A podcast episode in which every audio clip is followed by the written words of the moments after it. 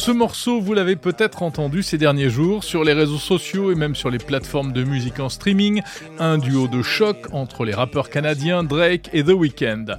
Plus de 15 millions de vues sur TikTok, un paquet d'écoutes également sur Spotify ou sur Apple Music.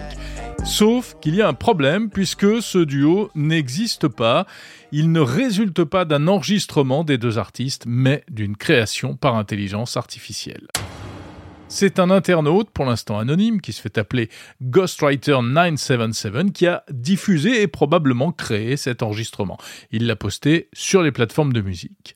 En tout cas, jusqu'à ce que la maison de disques des deux artistes, Universal Music, tire la sonnette d'alarme pour réclamer le retrait immédiat du morceau, motif violation de la propriété intellectuelle. Alors on le voyait arriver gros comme une maison. Hein. Après euh, les arts graphiques, l'information, la vidéo avec les deepfakes, voilà, c'est la musique qui est désormais le nouveau terrain de jeu et de conquête des intelligences artificielles. L'économie de la musique va se prendre une nouvelle révolution en pleine figure.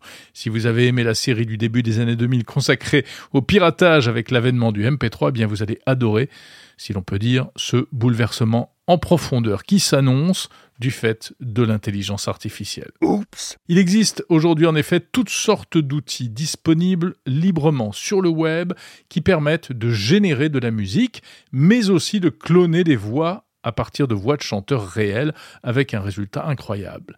Celui qui s'en est même amusé récemment, c'est David Guetta. Lors d'un concert, il a diffusé un extrait de ce qui ressemblait à un morceau du rappeur Eminem. En fait, c'était une chanson qu'il avait générée lui-même avec une intelligence artificielle. Ça ressemblait d'ailleurs à ce que vous aviez pu entendre ici même dans Monde Numérique en décembre 2022.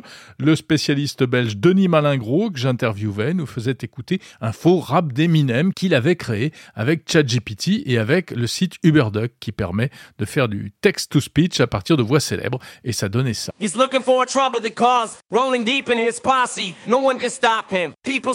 Alors les IA qui font de la musique et qui chantent, en réalité, ce n'est pas très nouveau. Des chercheurs travaillent là-dessus depuis depuis euh, presque dix ans. Hein. En 2016 déjà, une IA avait créé une chanson à la manière des Beatles. Et c'était pas mal du tout.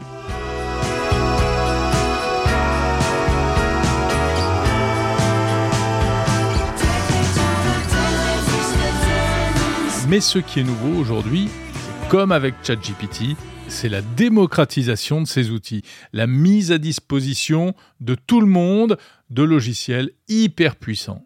On trouve sur le web toutes sortes de sites qui permettent de générer de la musique au kilomètre de manière artificielle.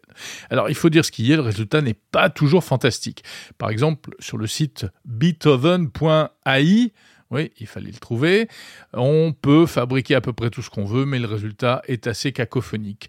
Une autre start-up, euh, Aiva, propose des morceaux un peu meilleurs. Il suffit d'indiquer un peu les paramètres, le style que l'on veut, et la machine produit immédiatement ce dont on a besoin. Mais le résultat le plus spectaculaire actuellement, c'est celui produit par l'intelligence artificielle Music LM de Google, qui permet de générer n'importe quel type de musique à partir d'un prompt, c'est-à-dire à partir d'une requête en langage naturel, comme ChatGPT. Par exemple, si vous lui demandez à Music LM chanson reggae au tempo lent et à la basse et à la batterie, guitare électrique avec des voix détendues et une sensation décontractée, eh bien voici ce que ça donne.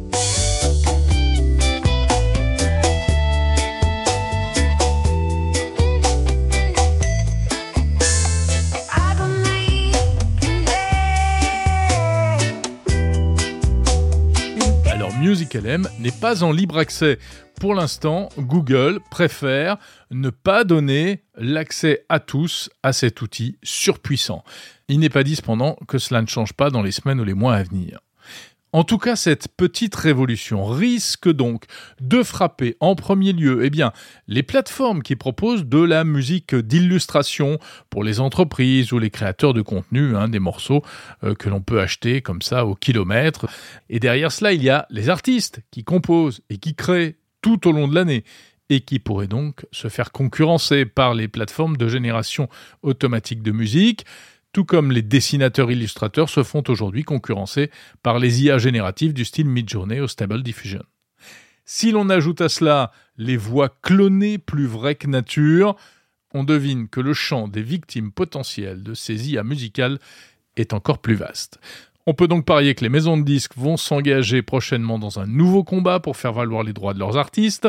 Les plateformes comme Spotify ou YouTube vont également devoir traquer probablement cette vraie fausse musique, mais ce ne sera pas simple.